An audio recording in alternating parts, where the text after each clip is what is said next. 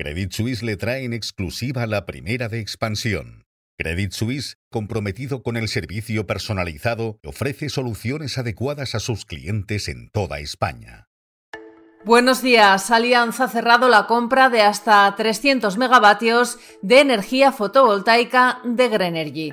Enseguida les contamos cuánto va a pagar. Además, Carlos Drake, redactor de empresas de expansión, nos va a contar cómo Stellantis o Volkswagen van a hacer frente a la competencia de los coches eléctricos chinos. Y Roberto Casado, corresponsal económico de expansión, analizará la extraña calma que mantienen los inversores ante la guerra entre Israel Israel y Hamas. Les hablamos también sobre los planes de Sabadell para dar servicios premium a más pymes y hay novedades en relación al litigio sobre pasapalabra.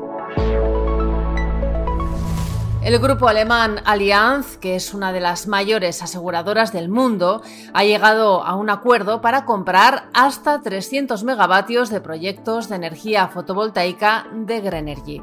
La operación podría ascender a un millón de euros por megavatio. Esta transacción supone el desembarco de Allianz en las renovables en España y es su mayor operación de energía fotovoltaica hasta el momento. La llegada de coches eléctricos chinos a Europa ha desatado una honda preocupación entre los fabricantes europeos de vehículos. Sin embargo, grupos como Stellantis o Volkswagen han decidido que van a plantar cara a esta nueva competencia. Carlos Drake, redactor de Empresas de Expansión, buenos días. ¿Cómo lo van a hacer? Buenos días, Amaya. La competencia se ha disparado en el mercado del automóvil, ya que lo que parecía un paseo triunfal de las marcas chinas al lanzar coches eléctricos en Europa, todo apunta a que ya no sea tan sencillo puesto que parece que los fabricantes europeos van a ponérselo difícil y no van a renunciar a una lucha de precio, por lo que la batalla entre las marcas europeas y las chinas está servida. Las firmas del gigante asiático han aterrizado en Europa con automóviles eléctricos con tecnología puntera y precios ajustados, y parecía que las empresas europeas no iban a poder competir en precio, especialmente entre los coches pequeños, que son también los que tienen un menor margen y son más sensibles al precio. Sin embargo, y contra todo pronóstico, la francesa Citroën ha dado un puñetazo sobre la mesa presentando su nuevo EC3, un coche eléctrico pequeño que se venderá en España desde el segundo trimestre del año que viene con un precio de partida de 23.800 euros. Citroën ha conseguido vender y también ganar dinero con un eléctrico de menos de 25.000 euros, pero no se ha conformado con eso, ya que en 2025 llegará una versión aún más barata, que rozará los 20.000 euros de precio neto. Habrá que ver si en el corto plazo se lanzan más marcas europeas a esta batalla de precios contra las chinas, o sin embargo dejan sola a Citroën. La comunidad internacional observa con horror la guerra desatada entre Israel y Hamas. Organismos como el FMI o el Banco Mundial han avisado además sobre los riesgos que tendría sobre la economía mundial una extensión del conflicto. No obstante, los inversores mantienen una extraña calma. Roberto Casado, corresponsal económico de Expansión, buenos días. ¿A qué se debe esa aparente tranquilidad? Hola, buenos días Amaya. Pues los terribles acontecimientos que se están viviendo estos días en Israel y Palestina han tenido de momento una reacción tibia en los mercados internacionales. Las bolsas están más pendientes de otros factores como la inflación o los tipos de interés en Estados Unidos y ni siquiera el petróleo ha vivido un repunte significativo. Eh, analistas de varios bancos de inversión están explorando lo que sucedió en anteriores conflictos en Oriente Medio en los últimos 50 años para ver qué puede pasar en los próximos días y semanas. Y la cuestión clave aquí es que se implique o no algún país productor de petróleo y esto afecta a la oferta de crudo. Esto a su vez llevaría a un gran repunte de precios del barril y esto sí tendría un efecto significativo en los mercados, en las bolsas internacionales. Es decir, aquí el gran peligro es que si hay una escalada y entra, por ejemplo, Irán en el conflicto, entonces sí que veríamos una fuerte subida del petróleo y en consecuencia una gran caída de los mercados. Así que viendo cómo están las cosas, los inversores harían bien en tomar precauciones.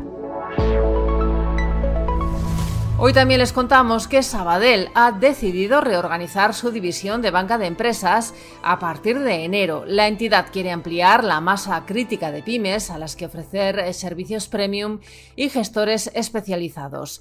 Para ello rebajará de 10 a 2 millones de euros anuales la facturación que tienen que tener las empresas para tener acceso a estos servicios. Además, hablamos también sobre el famoso concurso Pasapalabra, porque el Tribunal Supremo va a revisar la sentencia que determinó que Mediaset no tenía derechos para emitir este popular programa.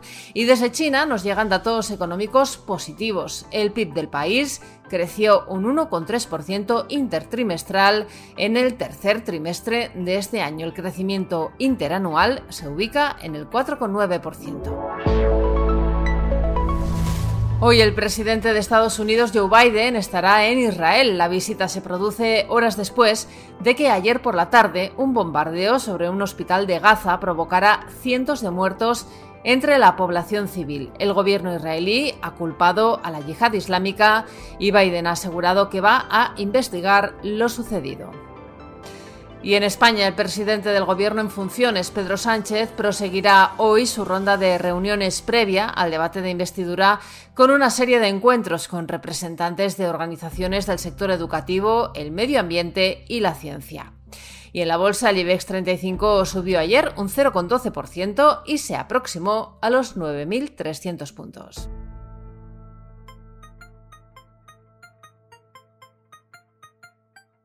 Financial Times destaca esta mañana el viaje de Biden a Israel y señala que se ha anulado la visita que iba a realizar posteriormente a Jordania.